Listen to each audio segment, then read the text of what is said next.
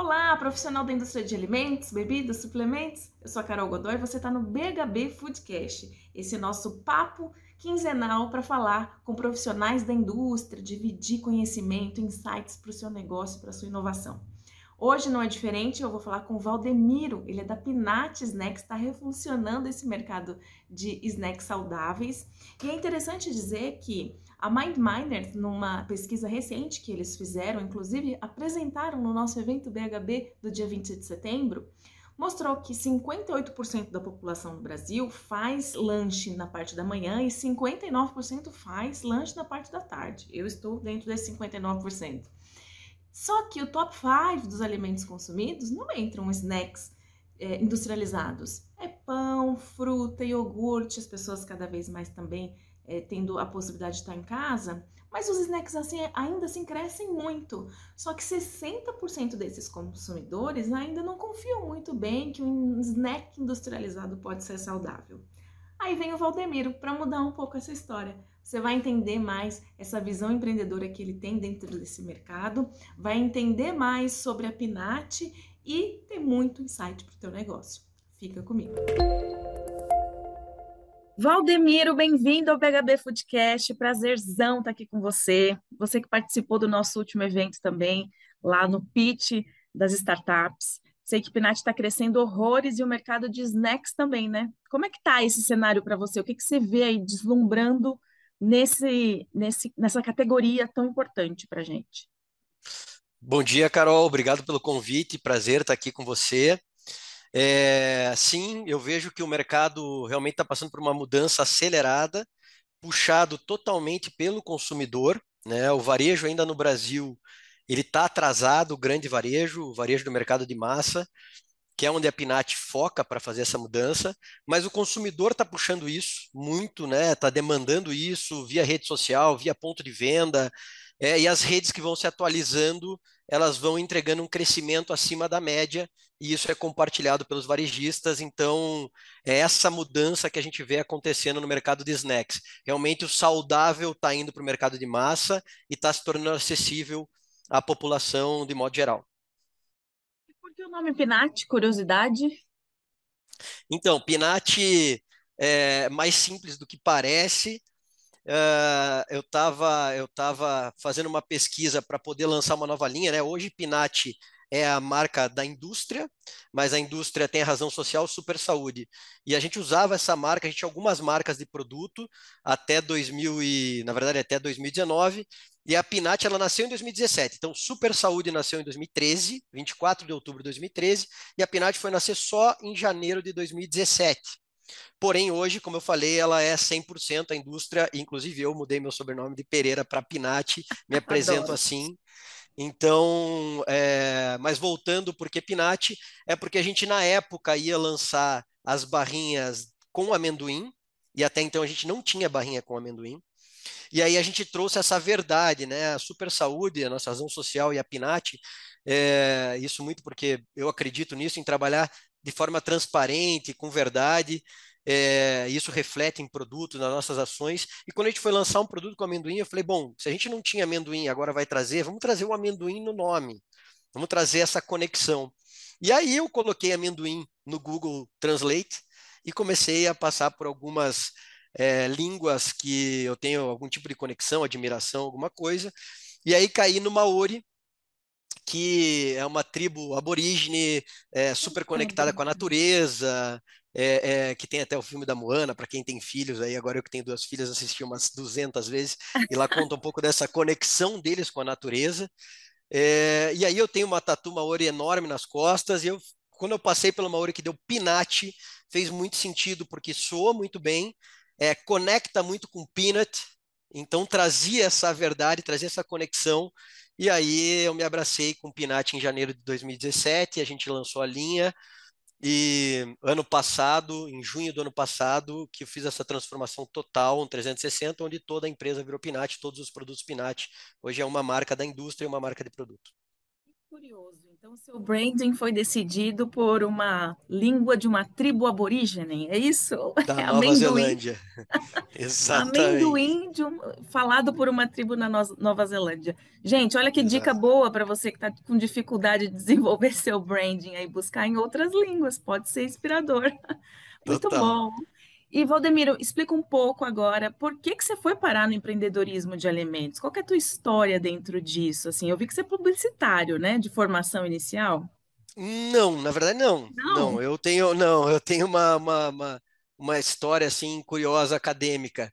É, eu na verdade nasci de uma, eu venho de uma de duas famílias de empreendedores desde a geração dos meus bisavós.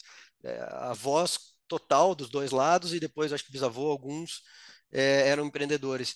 Então eu nasci meio que sem opção. Hoje que mais maduro eu olho que eu poderia ter tido outras opções, pego algumas outras experiências é, como colaborador de algumas empresas, mas eu não enxergava isso até os dias de hoje mais maduro.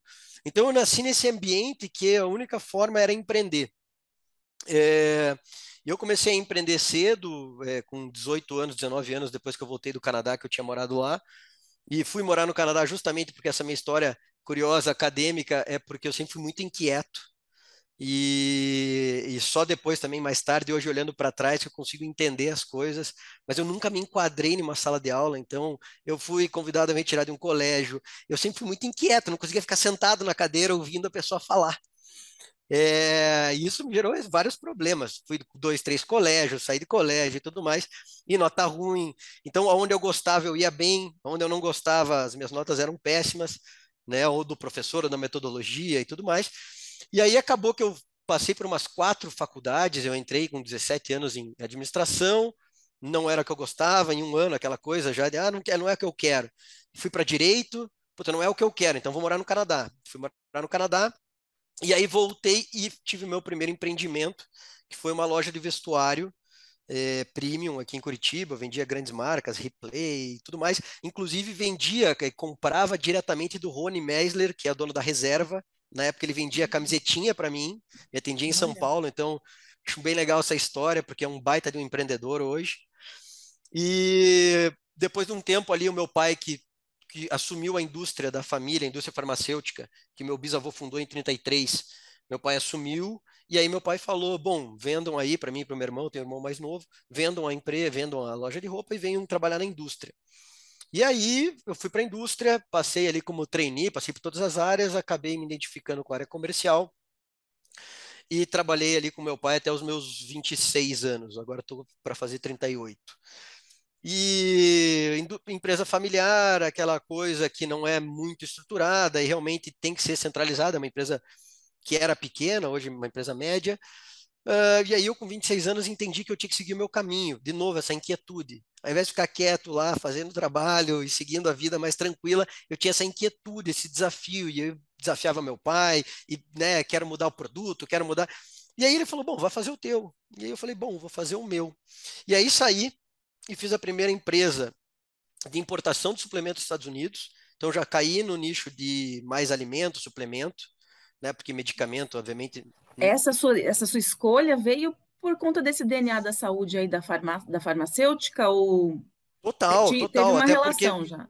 Total, até porque a farmacêutica ela é uma farmacêutica de homeopatia. Então, uhum. é, e meu pai é um bodybuilder. Então, eu nasci ah. com meu pai tomando suplemento, comendo barrinha dos Estados Unidos de proteína, é, a homeopatia com esse olhar mais holístico da saúde, a prevenção da saúde, que tem tudo a ver com o alimento. Hoje que as pessoas estão entendendo, né, que a saúde vem do que você consome e não do tratamento na farmácia, né? As farmácias estão passando também por essa por esse entendimento do que o consumidor agora está, tá, como ele está se posicionando, né?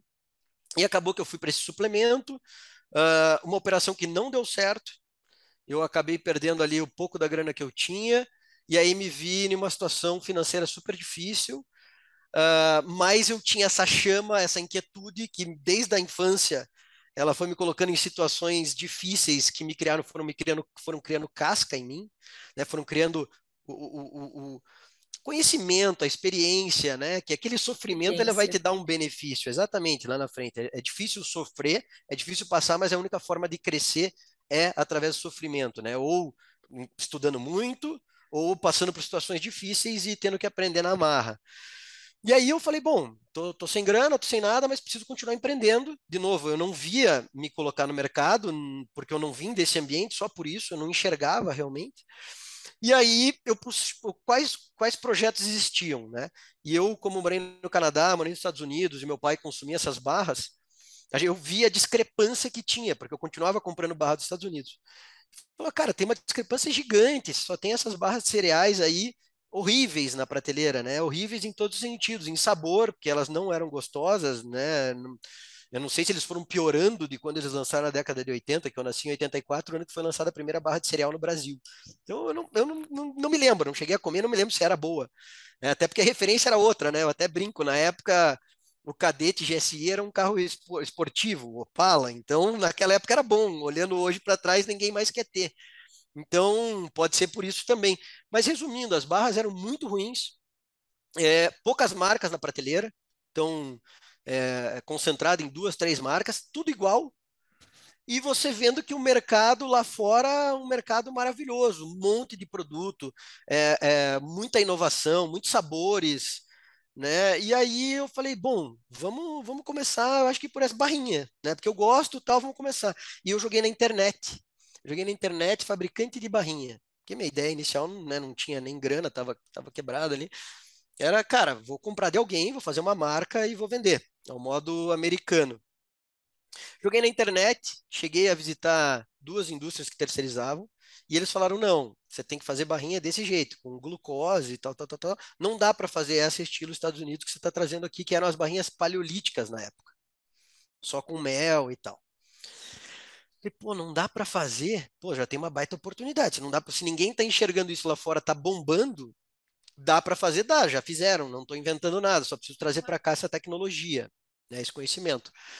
E acabou que daí, nesse, nesse inteirinho, eu joguei lá na internet no fabricante de barrinha e conheci a história de um casal humilde que tinha vendido uma máquina de xerox, que eles viviam de tirar xerox na universidade.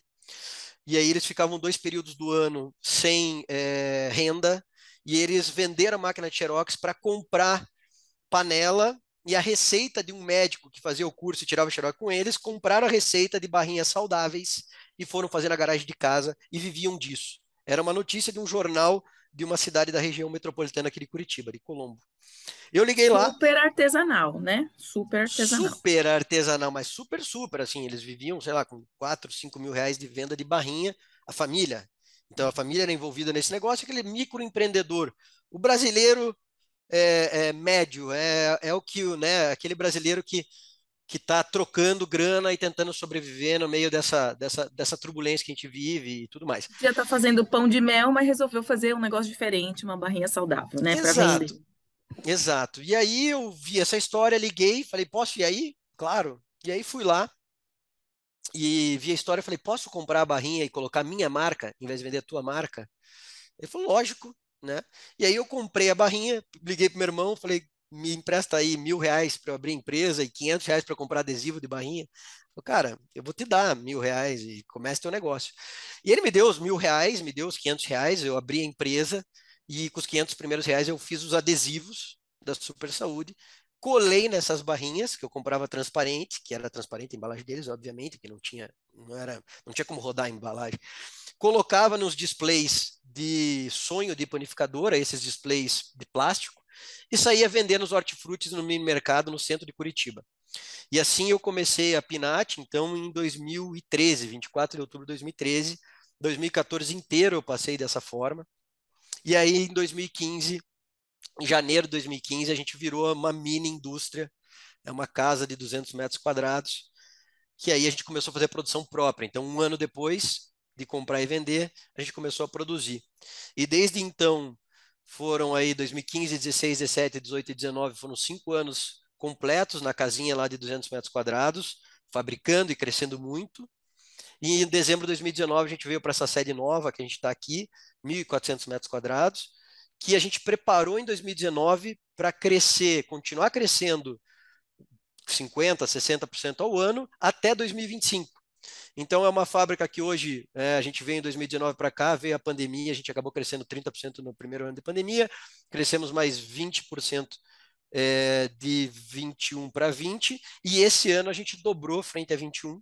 Então, esse ano é um ano que está sendo. Voltamos lá às nossas origens de crescer muito, é, e a empresa, a estrutura aqui está preparada para absorver o crescimento até 2025. E o pulo do gato, então, na minha, na minha opinião, são pequenos pulinhos diários que a, o empreendedor tem que estar envolvido em todas as áreas e aí se desenvolvendo em cada área. Então, é, aprendendo mais sobre contabilidade, aprendendo mais sobre a parte industrial para poder achar soluções baratas que não são soluções de prateleira. Eu acho que isso é o mais importante, porque todo mundo fica buscando soluções de prateleira e a solução, é. muitas das vezes, né, ela tá ali embaixo do teu nariz, que é uma coisa mais simples, meio, meio MacGyver, assim, sabe? Meio MacGyver, é chama muita atenção na sua história, porque a maioria dos empreendedores que a gente conversa que tem que criaram marcas muito bacanas foram para copackers, né? Foram para terceiros. Você tentou esse caminho, não encontrou uma tecnologia, uma solução e teve que criar uma planta fabril. Esse é. desafio para você a longo prazo, você acredita que hoje já tem outros fornecedores que conseguem fazer? Se você precisa crescer rápido para não investir em maquinário, para você ir para outras plantas, como que é essa essa visão de modelo de negócio? Certo. Eu tenho essa dúvida, porque hoje um terço do nosso negócio é fazer marca de terceiros. E a gente hoje seleciona o terceiro que a gente vai fabricar. Uhum. E a gente faz para os maiores. Então, como a gente faz para os maiores e a gente seleciona, eu vejo que tem uma demanda no mercado que eles não encontram outro parceiro. É, a gente chega a quase não discutir muito preço, porque, primeiro, eu trabalho com uma proposta que eu me preocupo, né? Eu falei lá no começo, mas é, reforçando que o posicionamento da Pinat é trazer o saudável para o mercado de massa. E aí você só traz o saudável mercado de massa se ele tiver um preço acessível e, obviamente, se ele for muito gostoso. É isso aí, todo mundo fica trazendo como principal chamariz, mas é que não adianta, se não for muito gostoso, não vai fechar conta. Então, ser gostoso é uma premissa básica. Aí, ser saudável é um diferencial entre o saudável e o, e o, e o ultraprocessado, e aí a nossa diferença é em trazer o gostoso, saudável, acessível ao mercado de massa. Então, é, dito isso, quando o terceiro vem para nós, a gente trabalha com esse mesmo know-how, com essa mesma visão para desenvolver um produto para o terceiro. Eu não coloco um produto onde ele vai ficar disposicionado, eu me preocupo com o posicionamento do produto para que tenha giro e a gente continue tendo uma parceria longa, duradoura e crescente. Então, é, é, esse é o nosso posicionamento, e aí, percebendo que todos os grandes vêm até nós, demandando produto e cada vez aumentando mais portfólio, eu começo a enxergar que não tem outra indústria que conseguiria fazer é, esses produtos com essa pegada de gostoso, preço e tudo mais. Então, eu acho que essa é onde é, eu entendo que isso que é o que está fazendo a Pinat esse ano dobrar de tamanho, ser muito bem recebido. A gente está dobrando tamanho aqui, mas você pega varejos é, e a gente analisa o sellout, muitos varejistas a gente cresceu 5, 6, 7, 8 vezes esse ano, e a gente já está no cara, não é do ano passado base zero, não, a gente já está no cara há 5 anos, e crescendo 50%.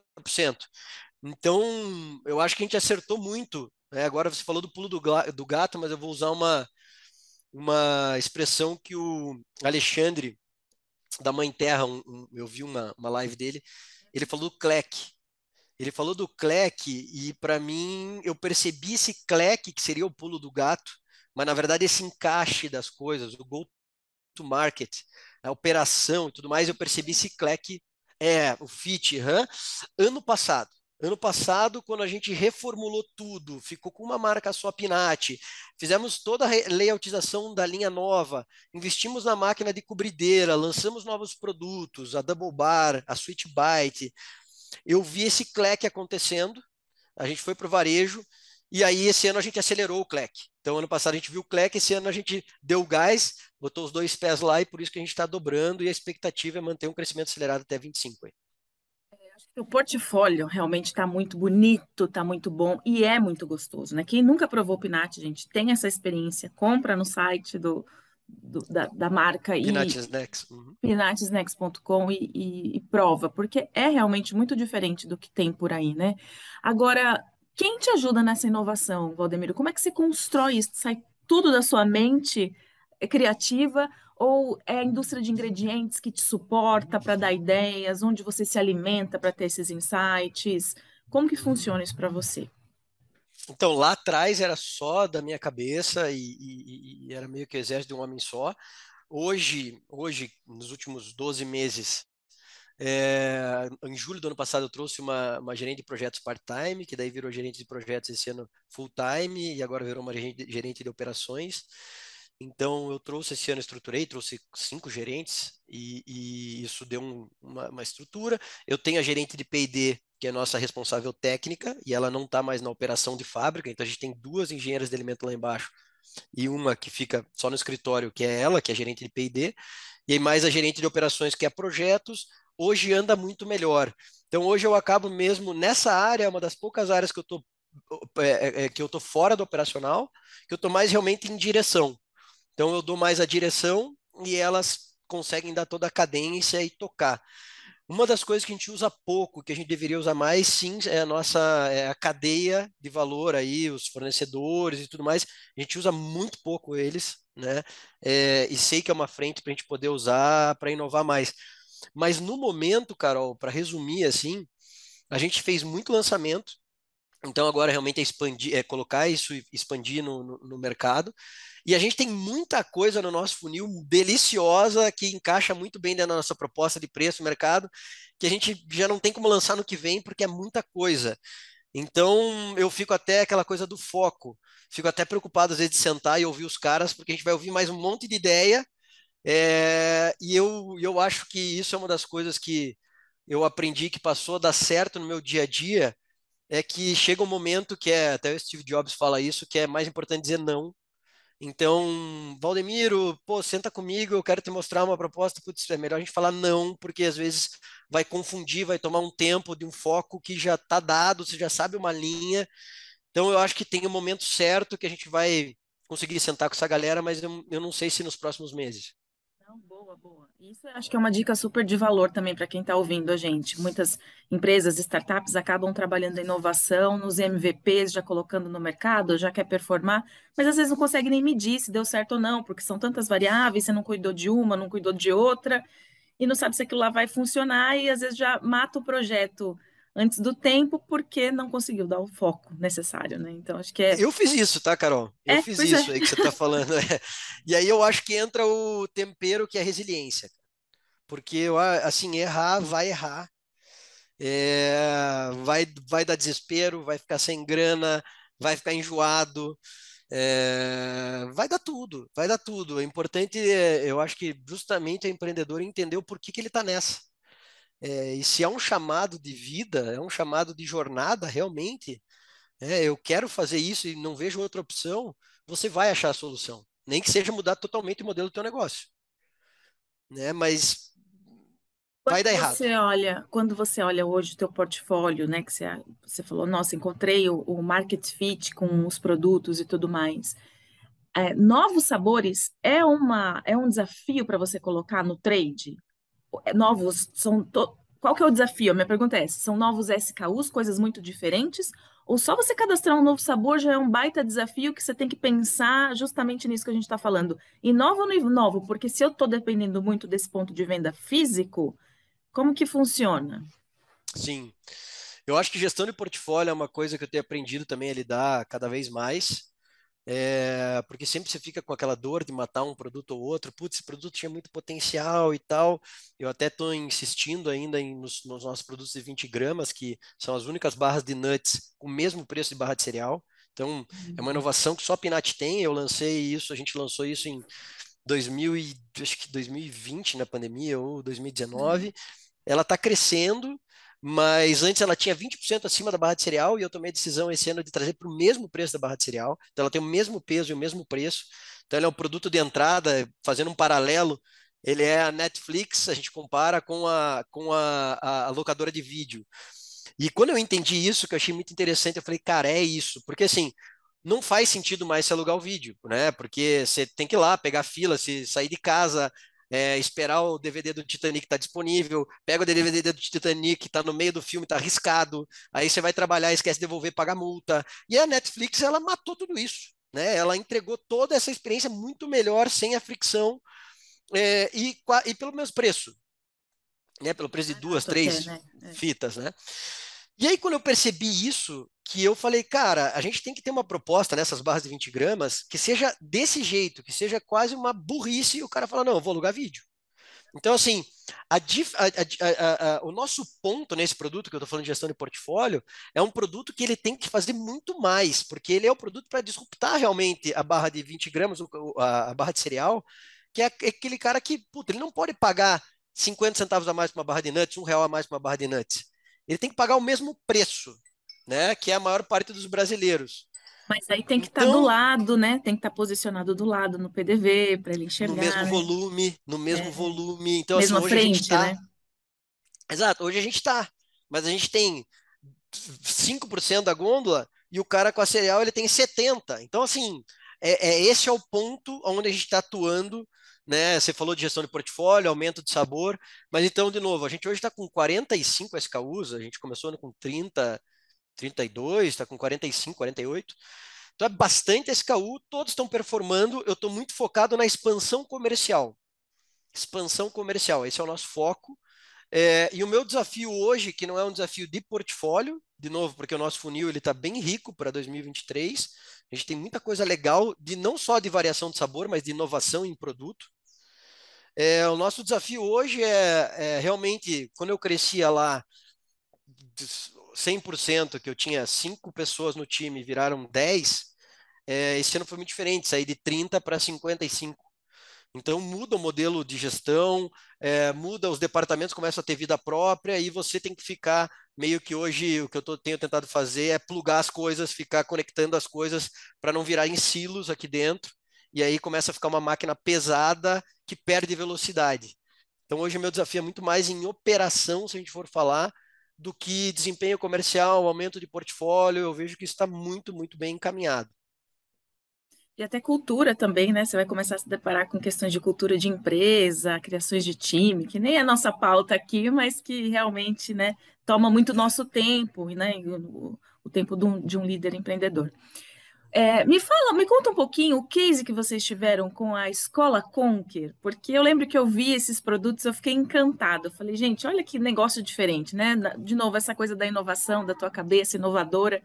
Era uma, é uma linha de produtos, para quem não conhece, a Escola Conquer é uma escola de empreendedorismo, é 100% online, tem vários tipos de cursos, de vendas, de oratória, de comunicação, tem até inglês, acho que hoje, né, Valdemir? Sim, sim. E vocês fizeram um, uma linha de produtos com essa co-branding, que também uhum. entregava não só um, uma barrinha saudável, mas com alguns benefícios funcionais para essa cognição.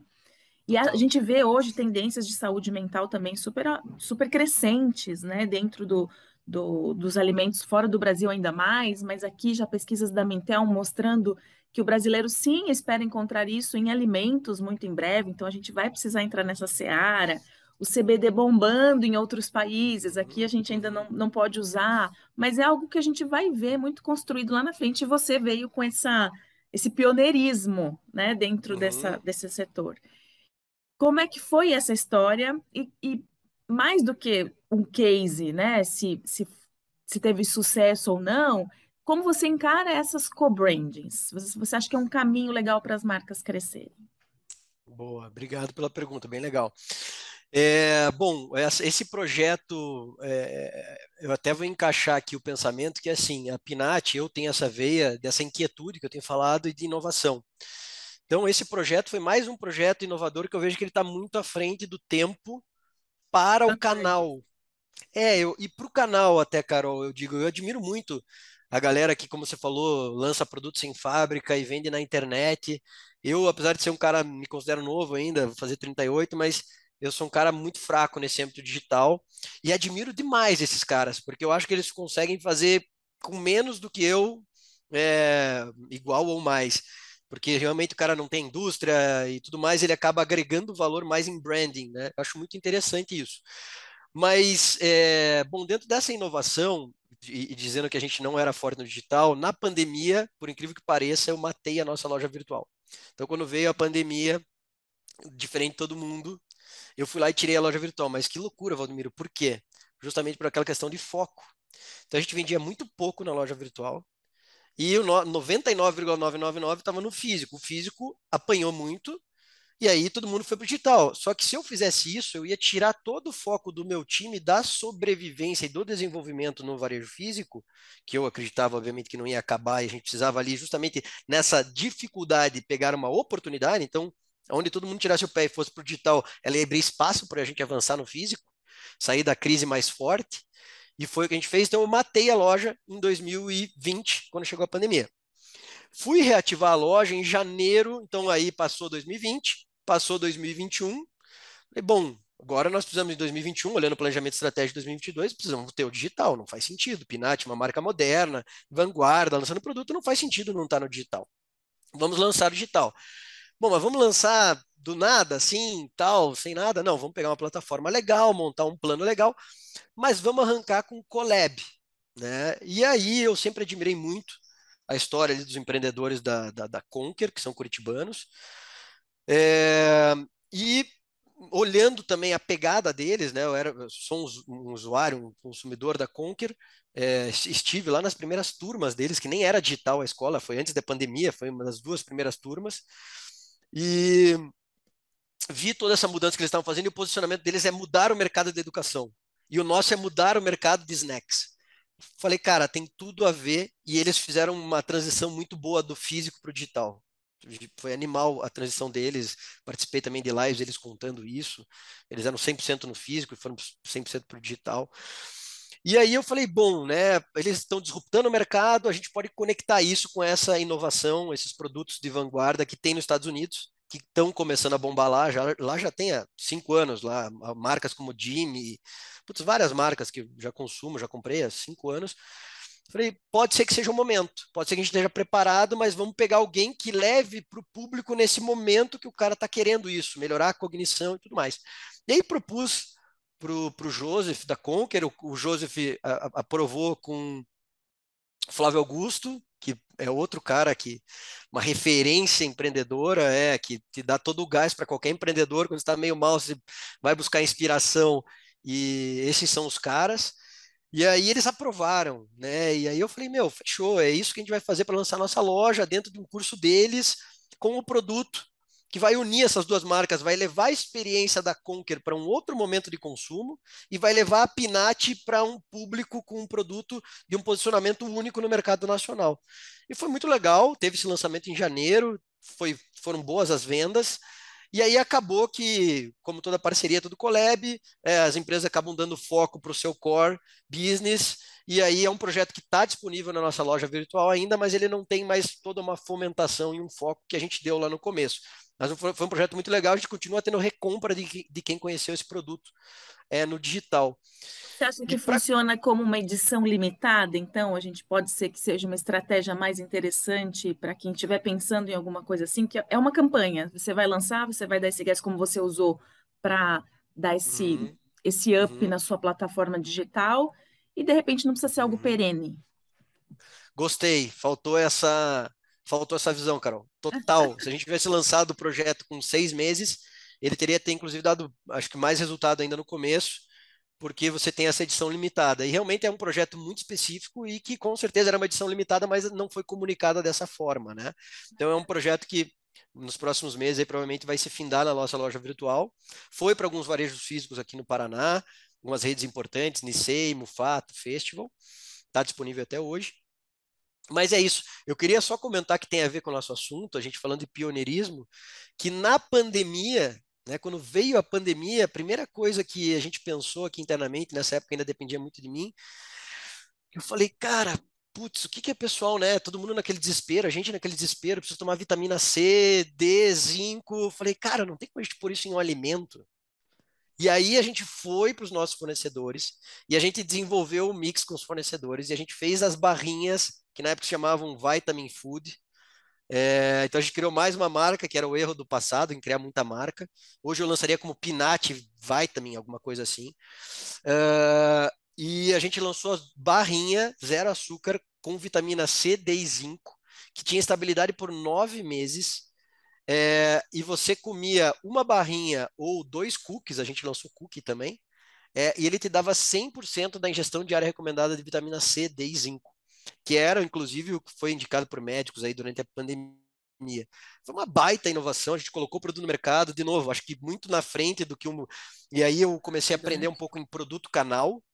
Eu acho que se esses produtos que eu estou falando, tanto o, o, o Conquer quanto o Vitamin, se fossem em estruturas mais digitais, eles teriam achado ali o cauda longa, o consumidor cauda longa, o nicho, e, e, e, e tido um desempenho muito bom mas como a gente, o nosso foco é o varejo físico, o nosso foco é disruptar a indústria tradicional, nosso foco é tirar a videolocadora. É, esse, é, esse é o conceito da Pinat. É, esse tipo de produto ele descola um pouco do, do canal. É que é onde você tem os grandes volumes, que é o que você falou, faz parte é. aí da sua missão, né? E, e que bom, que tudo bem. O que, que você acha hoje olhando para tudo isso, eu sei que são vários, tem uma lista de desafios. Mas o que, que é que está no topo dessa lista hoje para você? hoje, no dia 5 de, de, de, de outubro que a gente está fazendo essa, essa gravação de Zoom. De modo geral, né? De, no todo, no contexto geral. É, o meu desafio hoje é a operação, como eu falei, é botar esses departamentos para se conversar. Então, esse ano saiu de 30 para 55 pessoas, a empresa vai dobrar e ano que vem a gente vai manter uma curva de crescimento agressiva. Então eu estou muito preocupado já com o ano que vem, estou olhando para cá e preocupado em operações. De novo, comercial não me preocupa, a expansão comercial é colocar pessoas, treinar e expandir, isso está acontecendo. É, produto não me preocupa, a gente esse ano, até ontem à noite, recebi mensagem da minha gerente de operações, ela falou, Valdemir, a gente lançou nos últimos 12 meses sei lá, algo em torno de 40 produtos entre marca nacional e marca própria.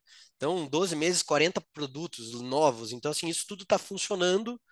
É muito olhar para a parte de operações mesmo e nos departamentos conversarem e montar novas estruturas, né? Porque vão entrando pessoas no departamento, precisa montar novas estruturas para que tudo flua. Dor do crescimento, então, né, Valdemir? Que bom. A dor do crescimento. Que bom. É, é. Exportar é um caminho para você? Você enxerga isso como uma possibilidade a curto, médio prazo? eu não enxergava por causa do foco, então me prospectaram um monte já, e eu agradeço. Mesmo? É, Olha que sou, legal. A gente é bastante prospectado para exportar, e aí eu faço foco. Eu falo, cara, eu vendo muito mal é, no Rio de Janeiro, eu vendo muito mal no Espírito Santo, eu vendo muito mal no Rio Grande do Sul, então eu preciso Esses primeiro exportar. gargalos já, né? Esses gargalos é, internos. Eu preciso exportar para o Rio Grande do Sul, preciso exportar para o Espírito Santo, né? Mas, Carol, é, eu fui tão assediado nos últimos meses que eu até estou para receber duas pessoas esse mês é, é, que estão bem interessadas, que eles têm a trade, então eu vou fazer uma, não vou precisar tirar radar e tudo mais que ainda não tenho, eu vou fazer uma venda interna para eles fazerem a venda para fora, isso está super avançado, porque já faz uns quatro meses que a gente está conversando, então me parece que esse ano vão sair as duas primeiras exportações indiretas, e aí vai começar, vai abrir esse canal aqui dentro, vai começar a dar esse gostinho. E eu acho que daí para 23 eu vou colocar uma pessoa para começar a olhar essa frente da mesma forma que eu estou olhando para o digital. Esse ano eu trouxe uma pessoa, a nossa loja está se desenvolvendo, está crescendo mês a mês. Então tem um planejamento legal para a loja ano que vem e para exportação. Acho que elas vão ser complementares, mas o nosso foco vai ser ainda o varejo físico, mercado de massa no Brasil. Muito bom.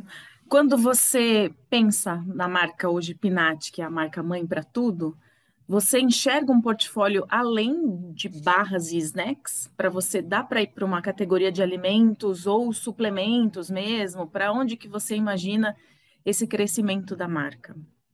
Tá. Uh, eu, já tentei cookies, mas tentei de outro, outro, outro momento, né? Era um, aquele momento com várias marcas e tudo mais. Então, não que cookies esteja descartado, até porque a gente tem as máquinas, mas eu já vejo ela uma, uma categoria mais distante. É, eu vou procurar, assim, manter, como nossa marca diz, nosso nome diz snacks, então, lanches práticos.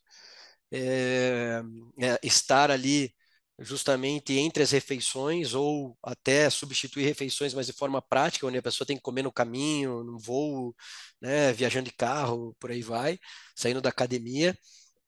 E sim, é, não sei se isso vai acontecer para 23, é, mas com 24, com certeza, a gente vai para categorias aí paralelas e que fazem todo sentido para a Pinat. 20, 23, eu entendo ainda que a gente tem que continuar focando, até trazendo um dados aí de mercado, É, segundo os dados que a gente recebe gratuitamente do mercado nas trocas, respondendo pesquisa e tudo mais, o mercado de barra no Brasil é um mercado de 1 bi, é, e o mercado de doces saudáveis é um mercado de 8 bi. Então, espaço é ainda para penetrar, é, a gente, né? Exato. A gente está nesse mercado de 9 bi, e aí a, a Pinat hoje tem um portfólio em barra e tem um portfólio em doces saudáveis. É, eu vejo que a gente precisa continuar ainda depositando moedas e esforços nessas, nesses dois pilares que é onde a gente está construindo a nossa marca. Volto à parte do foco. A questão de Ampinat está ficando cada vez mais forte e referência nessas categorias, então eu pretendo não dissipar essa energia. A gente também está com uma parceria com o Pinat lá na Academia da Nutrição, que é uma plataforma Sim. exclusiva que a gente fala com nutricionistas, o pessoal que se liga muito nessa, nessa questão do portfólio, lista de ingredientes, de indicar realmente um produto que é saudável não porque fala que é saudável, mas que entrega a saudabilidade, né, por, por conta da qualidade que tem, e está sendo muito positivo também ter os nutricionistas conectados e, e divulgando isso, né, se, se, você se coloca como uma marca é, com mais reconhecimento dentro desse cenário, porque isso acho que é uma dificuldade também que as pessoas vão tendo, né? Poxa, você vê no mercado de whey protein. Ah, meu, whey protein, qual que eu vou comprar? Primeiro, se eu compro, uhum. é, tenho que fazer um desembolso muito grande e às vezes o negócio é ruim, eu não vou tomar porque o sabor é horrível. Então, você tem que ter uma recomendação. O seu mercado, que é de snacks, ainda existe aquela coisa do, do deixa eu experimentar porque é fácil, tá aqui, no, né, o uhum. desembolso é menor. Mas, ao mesmo tempo, acaba ficando muito, ah, é um docinho, perdendo essa credibilidade do saudável. Então, se conectar com a nutricionista para ter esse endorsement, eu acho que também é uma, é uma boa estratégia para vocês, né? Não sei se você também é muito assediado por elas para pedir amostra, para entender esse cenário. conta um pouquinho para a gente como que está essa aproximação, que, qual é a sua leitura para fazer esse trabalho também com essa categoria mais de influenciadores digitais, até vou colocar aqui, e nutricionistas? É, então, é, dentro de um plano até estratégico, esse ano foi muito mais tático, mas é, sim, a gente precisa trabalhar com as influenciadoras. Hoje a gente é totalmente alicerçado na compra por impulso, que se você conectar com o nosso canal, é, o, é a principal compra, porque daí quando você tem um produto com uma embalagem atrativa, um preço que você pode fazer a, a, a experimentação e aí, como você falou no começo da conversa, e não tem como negar que realmente os nossos produtos, as nossas linhas, o cara come, o cara se surpreende, né? O consumidor se surpreende, fala, nossa, meu, não tem açúcar, nossa, que gostoso. E, e, e, o preço então gera essa experimentação, é o nosso foco, tá? Onde a gente faz investimento é em sampling. Então, é, é, colocar o produto na boca do consumidor. Aí a gente começou a justamente olhar para os cases é, de outros, como eu falei, esses caras que eu admiro aí, que tem marcas digitais, e aí falar, tá, a gente precisa começar a colocar um pezinho lá. Então vamos buscar assim influenciadores, né? Porque tem o digital e tem o nutricionista que é o influenciador no, vare... no, no, no físico, né? Na, na, carne e osso, o cara tá ali na consulta e ele vai é, ambos são influenciadores, né, em momentos diferentes. E aí veio essa parceria com vocês, é, que ela está em desenvolvimento, a gente está nos primeiros meses ainda e tal, então é, até temos que estruturar super bem isso para começar a conectar melhor, e aí é muito do nosso lado. É, mas sim, para 23, a gente já deu esse primeiro passo com vocês, a gente quer estar mais próximo das, das nutricionistas, elas demandam amostras para a gente, e, e, a gente faz alguns envios, né? E no fim do dia dá até uma tristeza, a vontade de atender todo mundo, mas não dá, é bastante demanda. E isso é muito legal porque as nutricionistas se interessam, né? Eu acho isso muito legal, é um profissional muito comprometido, ele se interessa em conhecer. Então a gente procura atender a maior parte que dá. E as influenciadoras digitais também vão ter que entrar no nosso planejamento para 2023, porque né, estamos vivendo um mundo aí multicanais e não tem como ficar fora dessa.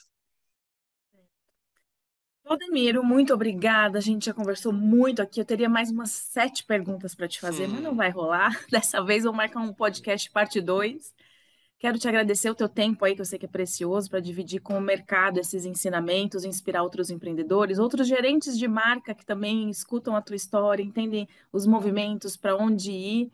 E só, só elogios a gente escuta aqui de Pinati e do teu comprometimento também como empreendedor. Espero vida longa e muito sucesso para você. Amém, Carol. Obrigado pelo convite. Um prazer é, trocar essa ideia. É muito bom estar perto de vocês. Parabéns aí também pela jornada empreendedora de vocês. E eu estou super à disposição. É, nossa missão, vocês são um baita canal de comunicação e aceleração para essa mudança que a Pinat quer fazer no mercado.